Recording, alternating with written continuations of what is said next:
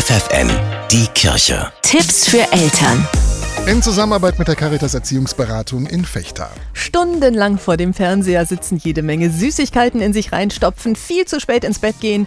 Für manche Kinder wäre das vielleicht der Alltag, wenn nicht die Eltern darauf achten würden, dass zu Hause bestimmte Regeln eingehalten werden. Unsere Frage an die Familientherapeutin Ursula Landfermann lautet deshalb heute, warum ist es eigentlich wichtig, Kindern Grenzen zu setzen? Es ist natürlich wichtig, dass Kinder Grenzen erfahren, dass sie erfahren, wann sie über eigene Grenzen gehen, also sich selbst überfordern, zu erfahren, wann sie Grenzen überschreiten im Umgang mit anderen Menschen.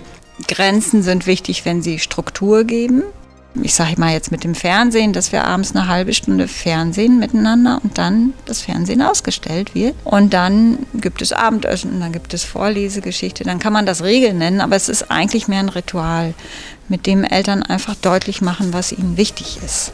Was ist denn, wenn Eltern gerade das nicht deutlich machen, wenn sie keine Regeln aufstellen? Was heißt das für die Kinder? Und dann wissen die nicht, woran sie sich halten sollen. Also dann ähm, gibt das viel Unsicherheit, Irritation und dann fangen Kinder an, die Regeln zu bestimmen. Und das ist was, was dann verschiedene Auswirkungen nochmal hat, was nicht so gut ist. Ja, können Sie ein Beispiel für eine solche Auswirkung nennen? Was dann leider oft passieren kann, ist, dass Eltern ihre eigenen Grenzen überschreiten lassen und das dann an anderer Stelle manchmal explodiert, dass Eltern dann an einer bestimmten Stelle dann überreagieren und das für das Kind dann gar nicht mehr nachzuvollziehen ist. Das heißt, es entsteht so eine gewisse Unberechenbarkeit im Umgang. Es gibt aber auch Eltern, die ihren Kindern zwar Grenzen setzen, die sich dann aber selber doch nicht daran halten, weil sie Angst haben, dass die Kinder sie dann nicht mehr so lieb hätten. Ist das denn eine berechtigte Angst? Also wenn Eltern klar sind und eindeutig sind und bei dem bleiben, was sie für richtig halten, dann ist das sicher nicht was, wo sie Angst haben müssen, dass die Kinder sie dann nicht mehr lieb haben.